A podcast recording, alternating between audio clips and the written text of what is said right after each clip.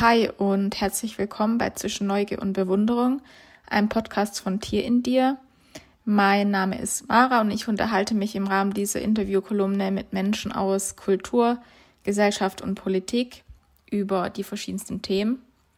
Und diese Gespräche erscheinen auch in Schriftform auf www.tierendir.de mit Illustrationen von Lea und ich wünsche euch viel Spaß. Für diese Podcast-Folge habe ich mich mit Christopher Woods unterhalten. Ist auch diesmal eher ein Gespräch geworden als eine klassische Interview-Situation. Chris ist Fotograf, Frontend-Developer und DJ. Wir studieren zusammen an einer Kunsthochschule in Süddeutschland. Wir haben über das Kunststudium gesprochen, wie es ist, sich manchmal in Kategorien einordnen zu müssen oder das eben nicht zu tun, aber auch über die Auseinandersetzung mit sich selbst und auch mit existenziellen Fragen, die, die sich oft durch kreatives Arbeiten zeigen. Und wir haben auch über das Veröffentlichen von dem, was man tut, gesprochen und auch welche Rolle Instagram dabei spielt oder soziale Medien im Allgemeinen. Ich finde, das Gespräch ist von Zeit zu Zeit immer intensiver und äh, deeper geworden. Und ich habe super viel für mich selbst irgendwie daraus ziehen können. Es war einfach ein sehr inspirierendes Gespräch und ich äh, appelliere an dieser Stelle auch, bis zum Schluss dran zu bleiben. Die Folge ist doppelt so lang als die vorherigen, aber es lohnt sich auf jeden Fall.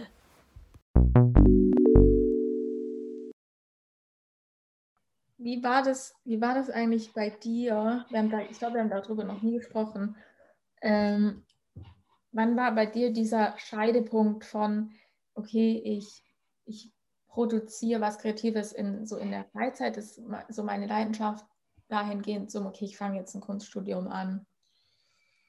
Oh, der Scheidepunkt.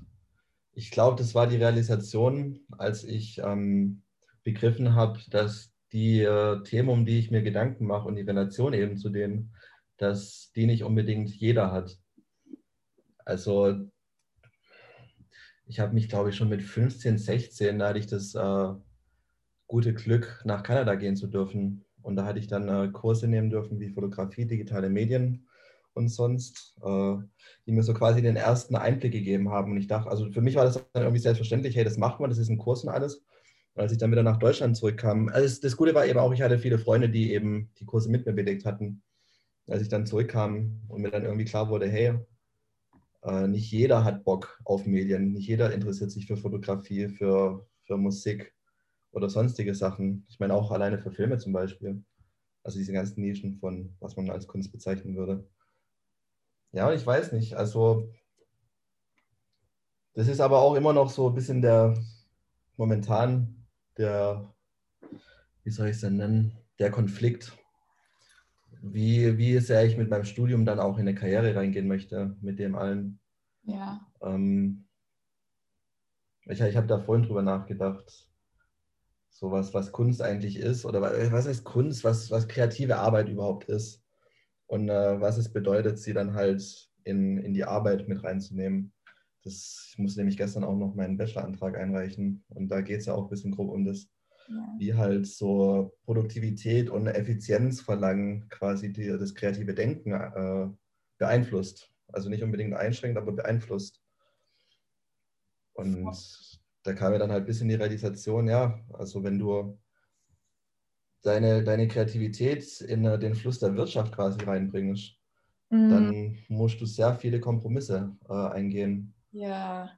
Und ja, das ist halt noch die Frage so, wie, wie sehr will man denn wirklich äh, sich einschränken lassen?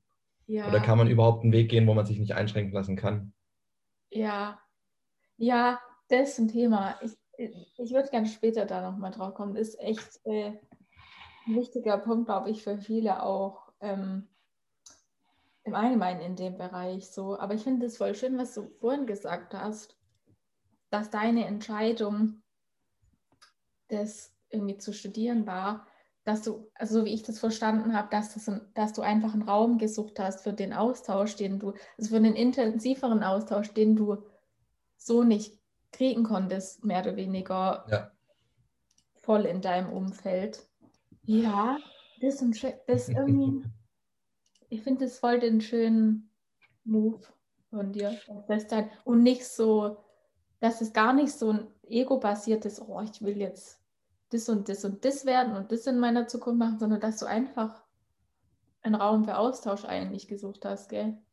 Ja, ich glaube, es ist halt einfach so ein bisschen einen, einen nahrhaften Boden zu finden, wo quasi die Gedanken, die man hat und das, was man ausüben möchte, wo man das halt wirklich dann auch pflegen kann, sozusagen. Ähm, ja, und ich weiß nicht, also das, wo, worunter man ja immer profitiert, das ist jetzt auch nichts Neues, ist halt eben der Austausch mit anderen Leuten.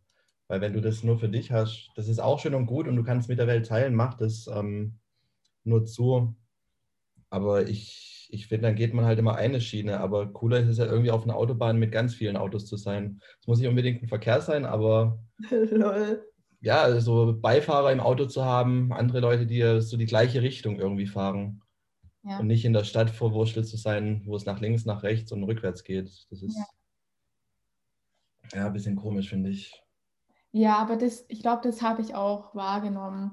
So bei allen auch äh, Downsides in einem, sorry, ich rede hier so Englisch-Deutsch immer. Mein, Alles gut.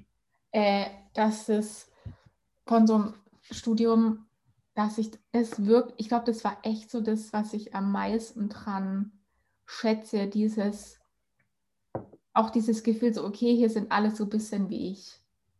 Natürlich auch irgendwie ja. nicht, aber halt, dass man sich über die gleichen Dinge austauschen kann und auch oft gleiche Gedankengänge hat, irgendwie, dass so eine, man so eine Einheit ist, mehr oder weniger, auch wenn es ein sehr, mh, hm, soll ich sagen, auch so natürlich ein bisschen auch so ein Ellenbogen Umfeld ist, aber trotzdem ist es ein weirdes. Ja, wobei ich sagen muss, an, an der Schule, an der wir sind, die März zum Beispiel, da gibt es auch noch dieses Ellbogen-Pushen mit anderen. Aber ich glaube, also was bei mir so ein richtiger, einen, einen, richtigen Eindruck hinterlassen hat, war, als ich damals an die März kam zum Bewerbungsgespräch. Und da hatten die, ich glaube, das war das Semester sogar noch von äh, Marcel damals, die hatten in VK irgendwie ein Projekt gehabt und da haben sie dann eine Plakatserie, vielleicht war das auch eine selbstinitiierte von Luke und so. Auf jeden Fall hatten sie eine Plakatserie über Plastik gemacht. Und äh, also über die negativen Effekte von Plastik, äh, Müll und das Ganze.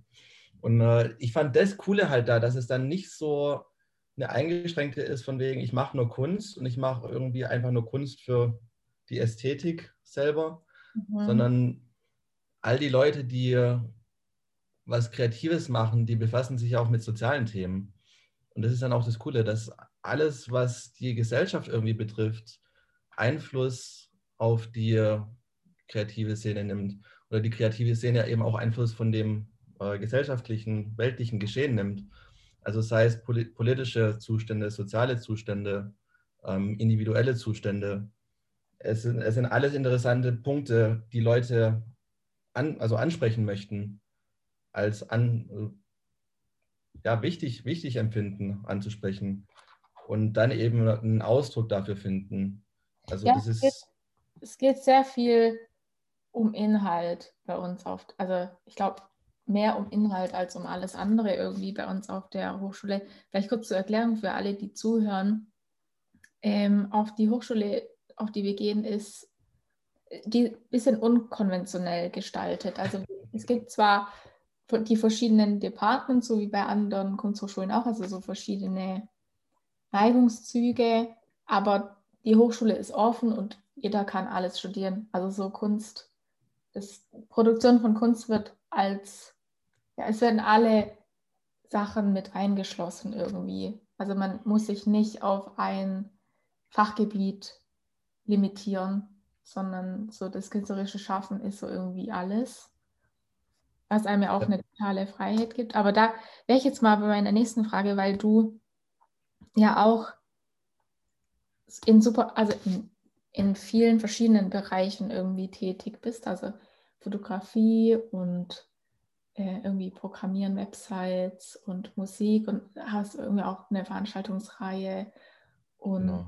das sind so verschiedene Dinge und ähm, manchmal habe ich Schwierigkeiten, wenn ich so an mein Studium denke und die verschiedenen Sachen, die ich bis jetzt schon gemacht habe. Ähm, ich habe mich so gefragt, wie dir das geht. Ist es, fällt es dir manchmal schwer, alles zu sein, weil man auch von der Gesellschaft so in so ein Ding gedrückt wird, hä, so was machst du jetzt? Also wenn man halt nicht eine Sache ist, dann sind halt alle gleich verwirrt. So geht es dir, also Weißt du was? Ja, definitiv. Also ich denke mal, jeder in unserer Generation ähm, hat ja auch irgendwie ein bisschen den Druck seiner Elterngeneration quasi, hey, such dir eine Profession, die du ausübst und äh, mach die dann so lange bis, also bis du genug in deine Rentenkasse eingezahlt hast und dann mach deine Rente. Ähm, aber ich finde es irgendwie, also persönlich kann ich das nur sagen, es gibt Leute, die finden sich damit richtig ab und daran ist auch überhaupt nichts falsch. Aber ich finde es für mich persönlich ein bisschen konfliktreich, wenn ich sage, ich mache jetzt nur eins und versuche, andere Sachen zu ignorieren. Also ich muss sagen, es fällt mir eigentlich auch persönlich einfach schwer, andere Sachen zu ignorieren. Ja. Und äh, ich finde es eben ein kreatives Outlet, das sorgt halt, wie ich es auch gemeint habe mit der März, das ist auch noch nennenswert zu der März zum Beispiel, der Ansatz, wie wir Projekte angehen. Bevor wir überhaupt unsere praktischen Projekte machen, besprechen wir eigentlich die Hälfte des Semesters alles Mögliche. Wir, wir besprechen Themen, die eigentlich nichts mit einer praktischen Arbeit zu tun haben, aber die dann unsere Arbeit quasi beeinflussen. Mhm. Und so sehe ich das halt mit allem. Also wenn wir jetzt von einer Veranstaltungsserie sprechen, ähm, das kommt ja alles aus Nöten quasi, was man dann auch ein bisschen macht. Ähm, bei uns in der Veranstaltungsserie, die wir betreiben, das war eigentlich ja, ähm, versuchen, einen Raum zu schaffen, der nicht, von dem halt nicht nur wir profitieren können, sondern von dem wir auch wissen, hey, andere Leute haben Bock, diesen Raum zu haben. Ähm, es ist viel cooler, wenn man Leute findet, die genauso Bock haben, das zu machen, was du machen möchtest und an dem Dialog, was letztendlich halt ein Output ist, teilzunehmen. Mhm. Weiß nicht, ob das Sinn macht. Nee, übel. Also halt einfach, dass auch diese Vielschichtigkeit von, dein, von deinem kreativen Output irgendwie einfach eine Form von Dialog für dich ist und du deswegen auch nicht das, das bei dir vielleicht nicht das Gefühl auslöst, ein sein zu müssen, weil das gar nicht damit zusammenhängt. Sehe ich das richtig? Das ist ja eigentlich voll die befreiende Ansichtsweise, sich nicht mit dem äh, zu identifizieren, so was man macht in dem Sinne, weißt mhm. du, ich meine, sondern dass du das einfach als Dialog siehst und nicht als ich bin Chris, ich bin DJ, ich bin Frontend-Developer, ich bin Fotograf, sondern dass das gar nicht auf deinem Radar ist, sondern das einfach ein Dialog für dich ist. Ja, ganz genau. Also ich finde, äh, die ganzen Punkte, die du genannt hast, das sind jetzt eben nicht die Punkte, an denen man sich identifizieren muss, mhm. sondern es sind einfach Punkte, die zur Identifikation helfen. Also es sind eher Eigenschaften als die Identität selber. Ähm, und das finde ich halt eben das Schöne irgendwie. Also, das ist ja auch alles zeitgemäß dann aufgetreten. Ne? Ich habe mit Fotografie früh angefangen und irgendwann dachte ich so, okay, ich mache einen Tumblr. Von Tumblr kam ich dann auf HTML. Shoutout an Tumblr. Shoutout ohne Witz.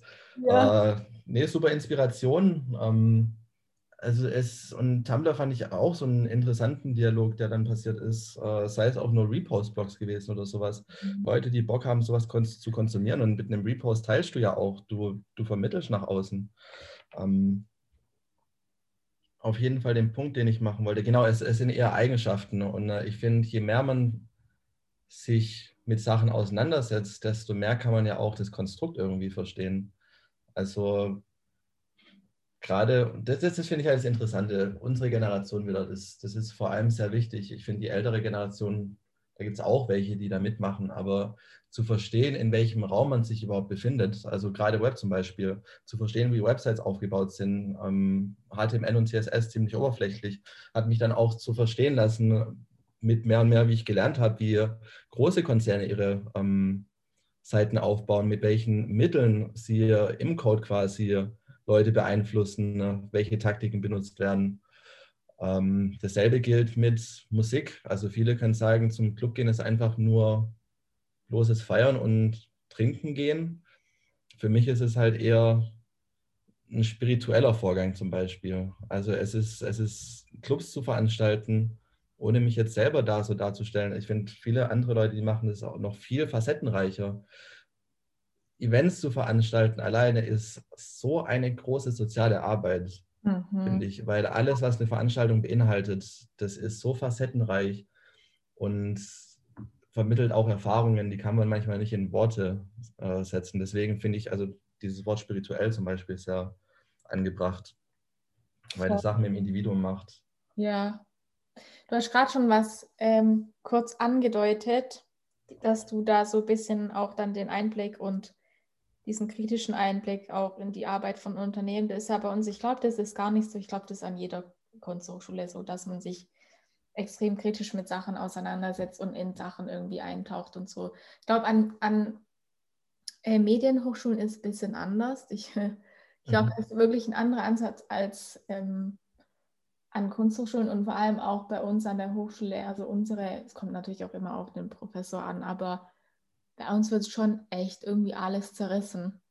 Und alles, also es wird irgendwie in alles reingeschaut und die Manipulation entdeckt und das, ich weiß nicht, wie ist das, dieses ständig sich mit existenziellen Fragen auseinandersetzen, dementsprechend sich auch ständig mit sich auseinandersetzen.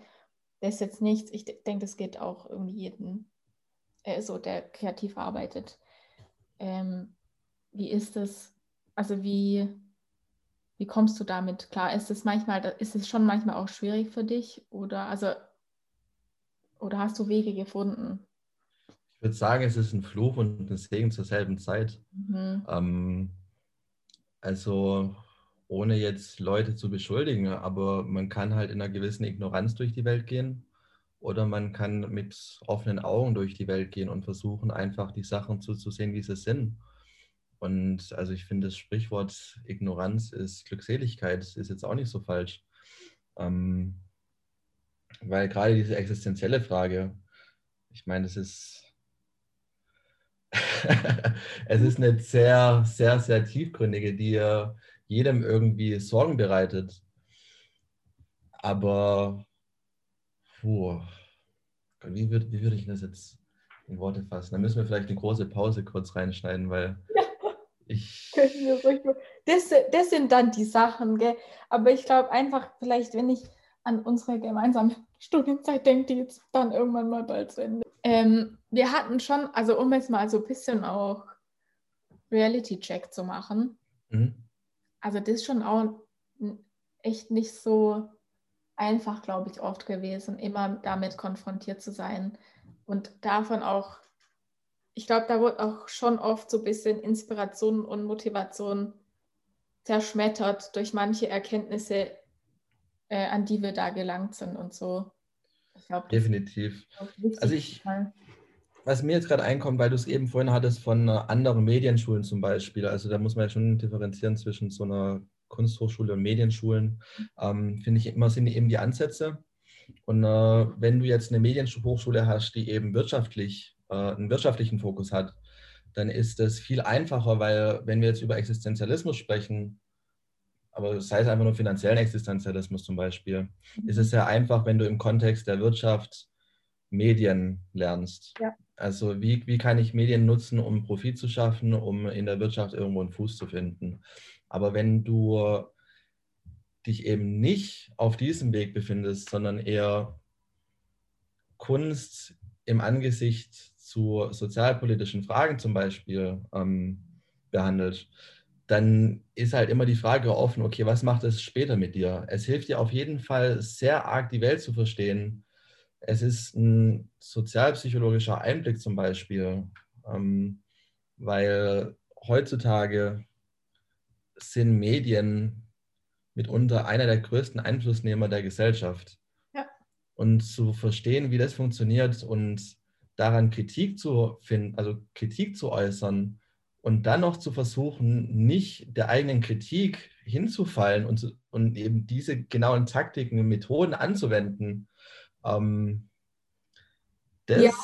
ist auf jeden Fall sehr schwer. Ja, Ja, und das, da werden wir wieder an der Sache, wo ich vorhin gesagt habe, da möchte ich nochmal drauf zu sprechen kommen, weil das ist Mhm. auch immer die Frage. Und dann kommt man, dann hat man sich so, was, was will ich mit meiner Arbeit tun? Was will ich vertreten? Was kann ich vertreten? Wo möchte ich arbeiten? Was will ich? Wer bin ich? Äh, und ich habe auch so, ich glaube, das war vor einem Jahr, oder? Ich habe kein Zeitgefühl mehr. Nee, vor zwei Jahren. Uff. Äh, vor zwei Jahren, wo ich. Zeit dann- vergeht schnell, wenn man studiert. ja, und irgendwie Pandemie ist. Jedenfalls, Genau. ja, war ich dann auch so an so einem Punkt, wo ich gedacht habe, oh mein Gott, alles, es geht immer nur um Profit, alles ist Profit und alles ist Manipulation. Und ich war so, nee, mm, mm, ich brech ab, ich mache was ganz, nee. Und dann äh, war ich halt einfach echt zu dem Ding gekommen, ich dachte so, es ist nicht möglich, dass ich mit meinen Werten, die ich habe, in dem Bereich irgendwie arbeiten kann und davon leben kann. Und dann äh, habe ich aber ja ein Praktikum gemacht bei einem Unternehmen, also Mhm. bei einem kleinen Label in Schweden. Äh, und da habe ich gesehen, dass es doch geht. Und das hat mir krass, das hat mich so krass bestärkt, weil ich gesehen habe, dass, dass man sein eigenes Ding machen kann und wenn man bei sich bleibt und nicht nach links und rechts guckt und seine und wirklich authentisch ist bei allem, bis aufs letzte winzige kleine Teil, bis auf die letzte kleine Nadel, bei sich und seinen Werten bleibt, dann ist das möglich. Es ist auf jeden Fall möglich, aber es ist oftmals schwieriger, immer noch, finde ich, den Fuß zu fassen. Weil es ist nicht ausgeschlossen, dass wenn man selbst authentisch bleibt und äh, versucht, sich so gut wie möglich treu zu bleiben, Mhm. nichtsdestotrotz zu versuchen, Kapital auszuschlagen und dabei authentisch zu wirken. Ähm, ich meine, das ist ja auch so ein bisschen die Internetsache mit sozialen Medien, mit, ja, man muss es immer nennen, mit Instagram, weil das einfach momentan unsere meistbesuchte Plattform, glaube ich, ist der Mhm. Menschen. Das Schwierigste zu sagen, ich versuche jetzt Instagram als meine Werbeplattform zu nutzen. Man kann sehen, dass ich es als Werbeplattform benutze, weil es immer irgendwo dann auf einen Profit hinten rausschlägt, den man nachverfolgen kann Ja. und dann sich noch als authentisch recht zu fertigen. Es ist möglich, definitiv. Ähm, aber ich finde, der Weg, es ist ein möglicher, es ist aber ein sehr komplizierter und für manche vielleicht auch nicht möglich, weil der Einfluss oder den Druck, den es manchmal auf dich schafft, sagen wir jetzt mal in der Selbstständigkeit zum Beispiel, versuchen, sich einfach über Wasser zu halten, das kann manchmal so einen Druck auf dich ausüben, dass du vielleicht das für ein Jahr lang durchziehen kannst, aber dann irgendwann sagen musst, hey, ähm, ich muss jetzt Sachen machen, die will ich eigentlich intrinsisch nicht machen wollen. Guter Ähm. Punkt, Chris. Oh mein Gott, ich muss kurz ein. ja, klar. Bevor es bisschen, ich vorher ein bisschen ignorant gewirkt habe, ist natürlich Mhm. ein krass. Gar nicht. Ja, ich vergesse manchmal, aber es ist halt ein krasses Privileg, auch einfach zu sagen, ich mache nichts Kommerzielles, das äh, entspricht nicht meinen Werten, ich bin da nicht authentisch. Ja. Weil es geht halt einfach manchmal um deinen Lebensunterhalt. Eigentlich Genau. null. Und dann ist halt echt ein Privileg zu sagen, ja, nee, das, also das entspricht es mir nicht, mache ich nicht.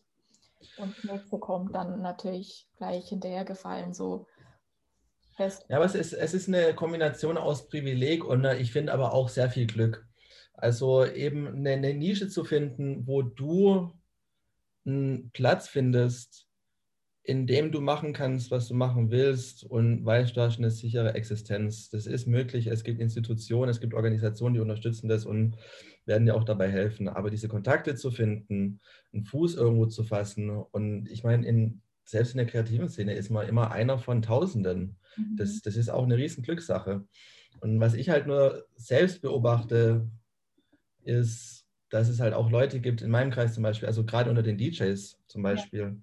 Ähm, ich habe Freunde, die sind ziemlich bekannte DJs und auch sehr erfolgreiche DJs. aber die nutzen eben, die versuchen nicht den Schritt zu machen, zu sagen, ich werde es nur von meinem DJ-Unterhalt leben quasi. Mhm. Es wäre potenziell möglich, aber also die Leute, die ich kenne, einer zum Beispiel, der, der arbeitet bei Lidl zum Beispiel. Der arbeitet beim Konzern Lidl in der IT-Abteilung und macht nebenbei sein DJ-Ding. Was ihm dann aber auch wiederum die gewisse Freiheit, also die große Freiheit quasi gibt. Ja. Hat geklingelt. Alles gut. Bin gleich da. Oh mein Gott. Kein, kein Stress. Okay.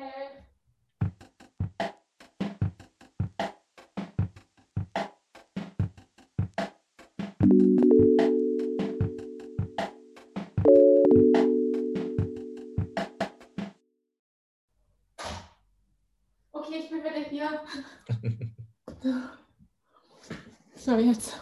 Wo war ich genau? Ja, und äh, also das ist halt auch wiederum die große Befreiung zu sagen, hey, ich sichere mich durch gewöhnliche Arbeit ab. Äh, ich, okay, nee, gewöhnliche Arbeit, das klingt falsch. Das ich sichere mich genau durch getrennte Arbeit ab, die eben nichts mit meiner, mit meinem Hobby, mit meinem kreativen Output zu tun hat. Damit ich mir eben garantieren kann, dass ich ohne Einschränkungen mich kreativ ausdrücken kann und ebenso gut wie es geht authentisch dabei bin. Ähm, es ist immer eine graue Zone. Manche können es, schaffen es dann, sich davon am Leben zu halten, manche nicht. Und äh, manche wollen es aber auch nicht, weil zu wissen einfach, also nicht mal diesen Druck zu haben, das ist ja auch wiederum eine Freiheit, die vielleicht für mehr erlaubt. Ich meine, überleg's dir mal, so jeder kreative, jeder kreative Mensch hat auch mal Phasen, wo er eben nicht kreativ ist. Ja. Und solche Phasen, solche Phasen sind auch mehr als natürlich. Ja. Aber den Druck dann auf sich auszuüben, ausüben zu lassen, und das ist eben das, was ich meine mit der Wirtschaft. Ähm, das spielt ja dann noch in größere Sachen ab, wie ein universales Einkommen zum Beispiel und sonst was, was ja auch, glaube ich, viel mehr Hilfe beischaffen würde, Leuten den Raum zur Frei, also zur kreativen Freiheit zu geben ähm, es gibt Leute, die sind vier Monate im Jahr kreativ, brauchen eine sechsmonatige Pause und dann sind sie wieder vier Monate kreativ. Also da ist jeder Mensch unterschiedlich, aber man kann nicht acht Stunden am Tag, 365 Tage plus 29 Tage Urlaub und Wochenenden äh, kreativ sein und darauf vertrauen, dass man konstant sich treu bleiben kann und ja, davon leben.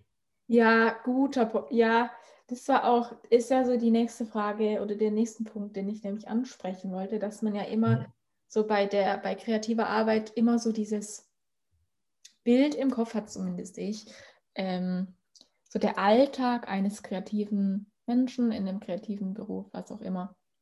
Ähm, so, man steht morgens auf und dann arbeitet man irgendwie krass produktiv mit seinem Kaffee in der Hand in seinem Studio und geht so abends zufrieden heim und das läuft halt so jeden Tag. Wie, ich weiß nicht, weil wie ist es, wie ist so diese, dieser Arbeitsalltag in dem Sinne, wie ist es so, wie sieht das so bei dir aus? Hast du das? So eine künstlerische Arbeitsweise überhaupt? Ist das ein Phänomen? Mhm.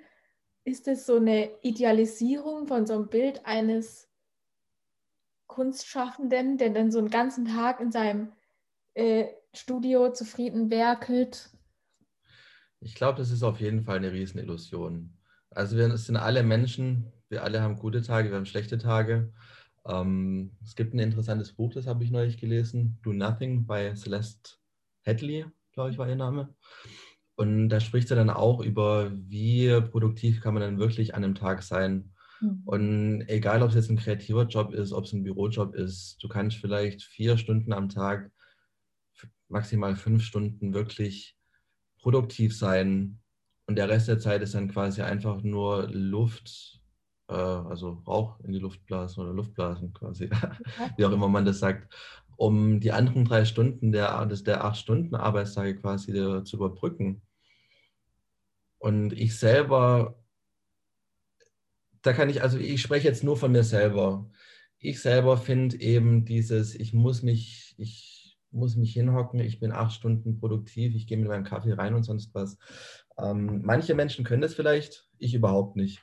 Ich bin eine Person, ich gammel eigentlich vor mich hin und versuche mich selber zu unterhalten, Tage durch, bis immer wieder dieser Inspirationsfluss kommt. Ja, also ich denke mal, viele betrifft es auch, wo man sagt, hey, okay, jetzt hat mich irgendwie was getroffen, jetzt haben meine Gedanken zwei, also zwei Gedanken sind übereinander gelagert, wo ich sagen kann, hey, daraus kann ich was ähm, rausschaffen, also da, daraus kann ich was erbeuten.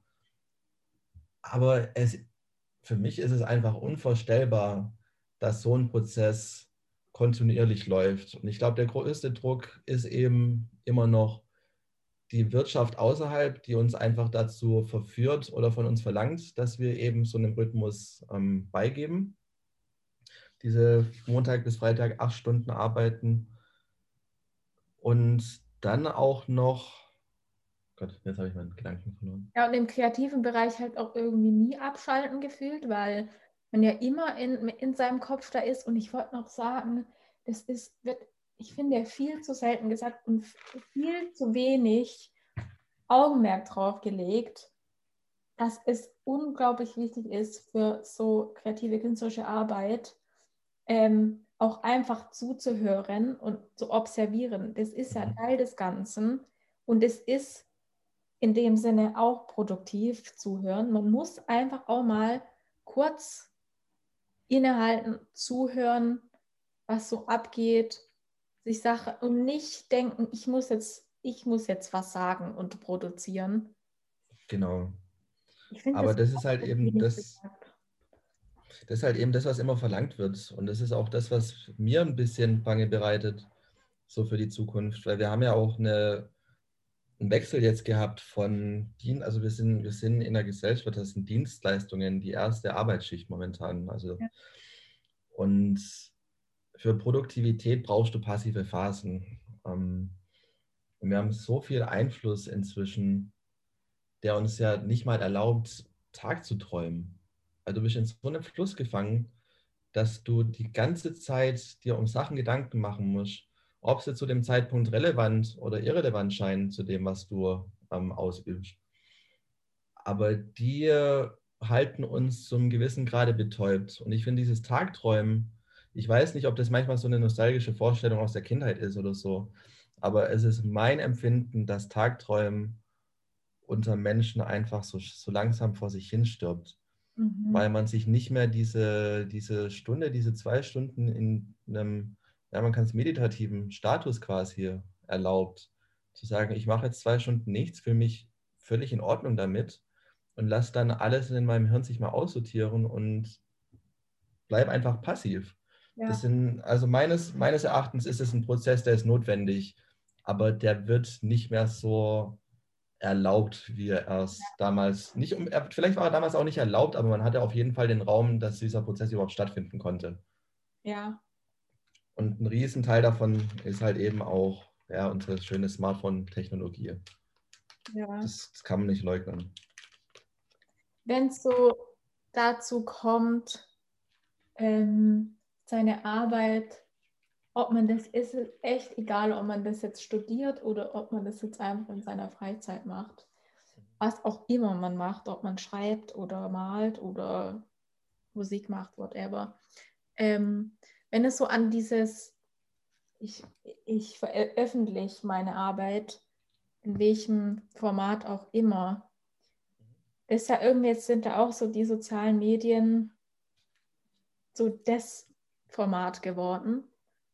Und man bemüht sich gar nicht mehr so darum, seine Arbeiten auch mal in einem anderen Format zu veröffentlichen oder in einem anderen Kontext zu sehen. Ich habe da mal so ein Essay drüber geschrieben, aber im Nachhinein habe ich mir auch gedacht, ok, mein, mein äh, Fazit ist auch immer ein bisschen brachial. Ich bin immer so absolut und pessimistisch in meinem, oh mein Gott, ja, Instagram ist nicht alles im Leben. Und äh, jetzt kommt mal wieder alle zurück. Äh, man kann sich auch seine Arbeit in einem anderen Kontext, so bla bla bla bla. Ähm, wie siehst du das? Was hast du ich glaube, du hast, wir haben ja darüber gesprochen, hast du nicht mal für so ein Skate-Magazin auch Sachen gemacht, bevor du studiert hast und auch so, ich meine, diese, deine Veranstaltungsreihe ist, ist ja auch eine Form von Arbeit nach außen tragen, dieser Prozess, seine Arbeit nach mhm. außen mhm. zu tragen, das wäre jetzt so mein nächster Punkt. Ja, das ist auch ein richtig, richtig, richtig guter Punkt. Also zu dem Skateboard-Magazin, ja. Nee. Das war, da war ich, glaube ich, 15, 16 Jahre alt. Und zu dem Zeitpunkt war ich halt voll in der Bloggerwelt äh, gefangen, die es damals noch gab und die richtig lebhaft war. Das ist auch ein Punkt zum Beispiel, der existiert. Also es gibt noch Blogs, völlig. Aber diese Ära der Blogger, die ist meines Erachtens schon lange gestorben, weil die Leute nicht mehr auf ihren Blogs leben und sich nicht mehr auf ihren eigenen Blogs ähm, heimen können, so in dem Sinne, dass wir alle die Leute auf den Blogs besuchen, sondern wir müssen alle Leute zum Beispiel auf Instagram besuchen. Ja. Und das ist ein riesen, riesen Problem. Ähm, gerade wenn du es auch sagst mit der Formatierung. Ich meine, ich habe damals für einen ja, Job in geschrieben. Das war, ich war Blogger und ich habe dann auch so einen persönlichen Blog äh, gehabt. Dann hatte ich einen kleinen Musikblog nebenbei, das war ganz interessant. Ja. Und dann habe ich den Ludwig Jeschke, damals aus Leipzig, äh, online getroffen. Auch alles über Blogs. Und der hat mich dann, glaube ich, gefragt, ob ich Bock hätte, dabei äh, also mitzumachen. Mhm. Ich glaube, er, seine Schwester und noch ein anderer, dessen Namen ich vergessen habe, die haben da auch noch mitgemacht. Und es war ziemlich cool, weil es ging halt nur um Skateboard-Kultur. Und Kultur ist ja natürlich dann alles, also von coolen Filmen zu Musik zu Fotografie zu auch Skulpturen, alles Mögliche, was man sich vorstellen kann, was für, den, für die Skater-Szene interessant sein könnte. Das war eben das, worüber wir geschrieben haben. Und das hat dann auch einen gewissen Freiraum gegeben. Und wenn man heutzutage weiß, ich muss eben über die Plattform Instagram an Leute rangehen. Leute haben wenig Bock, also vor allem nicht mehr am Laptop, Bock durch das Internet zu wandern und zu sagen, hey, ich habe jetzt hier meinen Blogreader, wo ich abonnieren kann. Und dann habe ich sechs Blogs zum Beispiel abonniert und lese dann einfach mal, was der da neu gepostet hat. Ähm, solche Blogs gibt es eventuell noch, aber der Tunnel, durch welchen es an die Leute kommt, ist eben die soziale Plattform. Und äh, die gibt dann auch die Richtlinien vor, wie man sich zu verhalten hat, um eben an Leute ranzukommen ja, und das sind, das sind einfach Richtlinien, die schreibt jetzt jemand anders vor, als keine Richtlinien quasi zu haben, einfach, beziehungsweise die Richtlinien der, der reinen Interesse. Wo einer sagt, hey, ich, ich gehe auf die Seite von dem, ich schaue, was der gepostet hat und am Wochenende gehe ich nochmal einfach so drauf, ohne irgendeinen, ähm, also irgendeinen Einfluss, der mir sagt, hey, geh mal drauf, sondern es ist einfach mein pures Interesse inzwischen lasse ich mir halt von Instagram sagen müssen, ja. was gerade so trendy ist. Und vor allem, also ein Riesending ist ja auch diese ana, äh, algorithmische Timeline, ja. die irgendwann mal die chronologische weggenommen hat, was ein riesen Chaoskonstrukt war, weil ich weiß noch, damals haben ja auch Leute, als Facebook quasi noch das große Outlet war, wo Facebook-Seiten äh, eigentlich gepostet haben, was sie machen. Irgendwann kam der Aufruf, hey Leute, macht sicher, dass ihr die äh, Klingel bei uns betätigt habt, dass wir bei euch auftauchen, weil sonst gehen wir unter. Ja. Der, Alg der, Algorithmus erlaubt uns nicht mehr einfach durch Zufall chronologisch aufzutauchen. Ich habe mich da auch immer nicht dran gewöhnt, by the way. Nee, ähm, immer noch nicht habe ich das verinnerlicht. Ich glaube, da wird sich auch keiner dran gewöhnen, der versucht einfach, ja, die Welt, wie sie rotiert, erleben zu wollen. Also das ist ja auch der coole Zufall irgendwie. Hey, der hat vor zwei Minuten gerade was gepostet und dann sollte ich eigentlich auch wissen, dass er es vor zwei Minuten gepostet hat. Das ist ja eine wahre Interaktion, genauso wie wenn jetzt unten in der Straße jemand schreit, dann höre ich den. Aber ja. wenn jetzt jemand sagt so, hey, ich sag dir, ob ich es wichtig empfinde oder nicht, dass du ihn hörst, das spricht ja schon für sich irgendwie. Ähm, ja, und dann nochmal ganz kurz, um auf dieses Format zu sp springen. Mhm. Ähm, das ist halt eben auch dieser riesen, diese riesen Beeinschränkung, die dann halt kommt, weil Instagram gibt nicht nur vor, sondern es kommuniziert auch zum Verständnis dessen halt, wie die Formate auszusehen haben. Also ja. es gibt Sachen, die trenden einfach und es gibt Sachen, die trenden nicht. Das ist einfach Fakt. Und wenn man dann eben eine Relevanz finden möchte, muss man sich den Richtlinien entsprechen und dann auch sein Format in einer Art und Weise relevant darstellen. Und das ist im Kreativen eine riesen Beeinschränkung, wie du dein Format machst. Ja. Also ich kann jetzt nicht einfach sagen, hey, ich habe ähm, hier was produziert und ich zeige es euch einfach, wie es ist, sondern ich muss es noch schön verpacken und euch einen Grund geben, warum es interessant ist. Und der Ästhetik auch anpassen, weg von eigentlich der ursprünglichen persönlichen Ästhetik. Oh, ganz. Ganz genau. Ja, es ist halt auch, ich weiß nicht, auch dieses, ich denke, ich habe das halt oft, ich habe auch gesehen, dass du halt jetzt auch ähm, Prints verkauft hast. So dieses, auch dieses, die Arbeit einfach in den Rahmen zu setzen, in dem man ihn mhm. haben will und auch nicht nur Arbeit produzieren, um es auf Instagram hochzuladen. Ja. Das gilt für alle Bereiche, also wirklich auch für Leute, die schreiben, das auch mal irgendwie auszudrucken oder in, in, eine, in ein kleines Booklet zu machen oder so. Ich, ich glaube, das ist so mein Appell. Ja, dass man nicht so lazy werden soll. So, ach ja, jetzt habe ich es auf Insta gepostet. Ok, bin fertig. Ja. Nee, das ist auf jeden Fall der, der, Appell, der rausgehen soll. Man muss eigentlich Instagram großen Mittelfinger sagen und wieder sagen, hey, ich nehme es auf meine eigene Plattform zurück. Ja. Und ähm, ich hatte letztes Jahr irgendwann mal mich damit beschäftigt. Und in dem Moment, wo ich dann auch meine Website aufgebaut habe, habe ich dann immer überlegt, mache ich mal wieder so eine Blog-Sektion, wo ich einfach nur posten kann, was ich will und teilen kann, was ich möchte, ohne dass ich es auf Instagram teilen, äh, teilen muss. Mhm. Und was halt interessanter für mich erscheint, ist der Ansatz zu sagen, hey, ich schaffe meine Plattform und die Bedingungen, unter denen ich Sachen schaffen möchte, sei es eben die Prints, sei es meine Fotoserien, sei es irgendwelche Grafikarbeiten oder ein Mixtape zum Beispiel. Und dann nutze ich Instagram als die Plattform, das, was schon geschaffen wurde, einfach zu zeigen. Aber nicht ja. als Instagram also nicht, nicht Instagram als die Plattform dessen zu haben. Exakt. Ja, voll.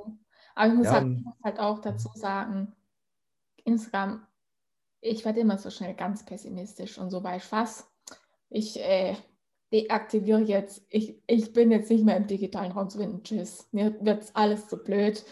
Man ja. muss halt sagen, es ist natürlich auch, wenn man so, so freiberuflich tätig ist oder was auch immer, eine krasse äh, Möglichkeit, sich zu vernetzen und an irgendwie andere Menschen und Aufgaben zu kommen. Also ich spreche da aus, aus eigener Erfahrung. Ähm, Instagram hat mir schon viele Möglichkeiten auch schon gegeben, muss man einfach auch mal so, ja. einfach auch mal so sagen. Ja, aber deswegen meine ich, gilt halt eben dieses Sagen, es ist ein Segen und ein Fluch zur selben ja. Zeit. Weil es hat ein tolles, positives Potenzial das genutzt werden kann und das wir auch schon erwirtschaften durften. Aber es ist halt nicht nur einseitig. Voll. Voll. Was ich jetzt, was ich immer, habe ich mir vorgenommen, am mhm. Frag, was so die letzte abschließende Frage ist, ist jetzt so ein krasser Cut jetzt kurz. Ähm, und, und Cut. Äh, aber was was, also das muss, gar, muss nicht damit zusammenhängen, über was wir gerade gesprochen haben, kann auch jetzt ganz, mhm. ganz anderes betreffen. Ganz offene Frage. Äh, was lässt dich hoffnungsvoll in die Zukunft blicken? Oh. Okay, halbe Minute Denkpause. Happy heute, happy heute nach den politischen Ereignissen irgendwie, gell? Aber. Tatsächlich, ja, die habe ich auch noch um 3 Uhr, 4 Uhr morgens live verfolgt. Ja. Das war echt ein Clusterfuck wieder. Aber ja. es war natürlich auch abzusehen irgendwie. Was lässt mich hoffnungsvoll nach vorne blicken? Naja, ich glaube eben, dass wir immer noch mit dem Bewusstsein der negativen Einflüsse die Möglichkeit haben, unseren eigenen Raum zu bestimmen, sich Leute, an, also Leute ranzunehmen, Freunde, Kommilitonen, Leute aus dem Internet, und zu sagen, hey, wir sind nicht d'accord damit, wie die Regeln gesetzt werden. Und wir möchten versuchen, anderen Leuten zu kommunizieren, dass man diesen Regeln nicht folgen muss. Man kann es auch anders machen. Man kann kleine Blasen schaffen, die eventuell größer werden. Mhm. Die Möglichkeit, finde ich, ist eigentlich ein Hoffnungsträger selber irgendwie. Seinen eigenen Raum für sich zu schaffen, in dem man sein kann. Ja, definitiv. Also ich meine, es ist jetzt natürlich bisschen schwieriger, sowas zu sehen, gemäß, dass wir einen Lockdown haben und uns nicht mehr treffen dürfen. Mhm. Ähm, aber Gedanken sind jetzt auch nicht auf den physischen Raum limitiert. Und das ist halt das Coole. Du kannst auch wie gesagt, wieder ein riesen Mittelfinger zu Instagram. Du kannst sagen, hey, ich nutze Instagram, um gegen Instagram vorzugehen. Die Freiheit haben wir immer noch. Ja.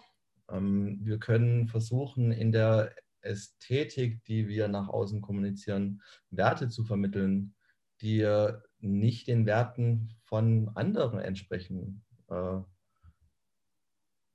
ja, und das gibt mir dann halt irgendwie so ein bisschen den Lichtblick nach vorne. Und zudem auch einfach zu wissen, dass wir immer in einem Wandel sind. Also der, der Zustand, der heute existiert und den wir so verfluchen, der muss nicht unbedingt noch in einem Jahr sein.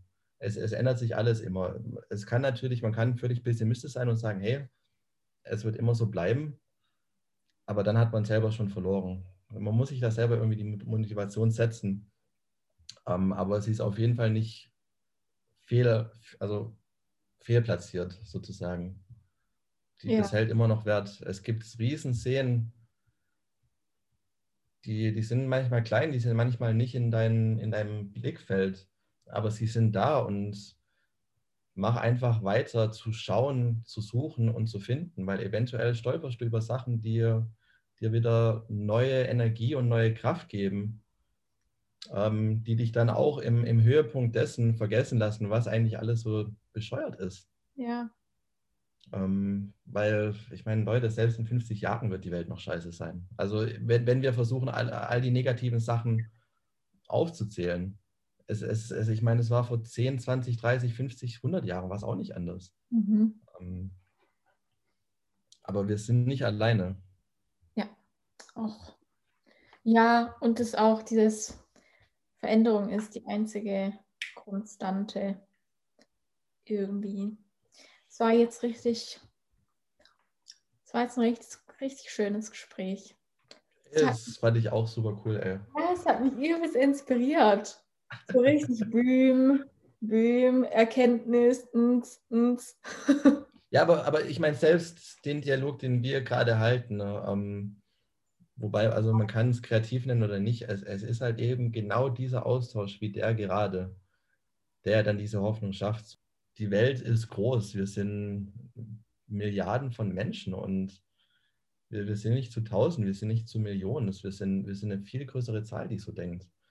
Ähm, aber ja, und das, das finde ich aber auch das Positive daran, eben auch positiv durch soziale Medien zum Beispiel. Wir, wir bekommen viel mehr von der Welt mit und können daraus das Positive sehen. Aber genau mit dem können wir auch das Negative sehen. Damals war das alles be, be, äh, beeinschränkt durch, wohin wir reisen können, wohin wir gehen konnten, um Kontakte zu machen und neue Sachen zu entdecken. Diese Sachen kannst du auch inzwischen online entdecken. Es ist möglich. Ähm, also nutzt es aus, macht es. Und ja, ich, ich denke, sich halt immer im Kopf zu behalten, dass die Nummern eigentlich viel größer sind, als man es in seinem eigenen Zimmer vielleicht zu denken mag dass die existieren. Ja.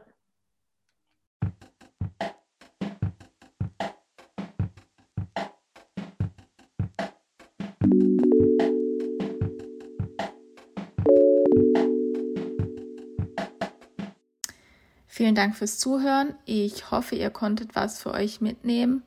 Vielen Dank auch an Johannes Thiel, der den Sound für den Podcast bereitgestellt hat. Und bis zum nächsten Mal. Habt eine gute Zeit.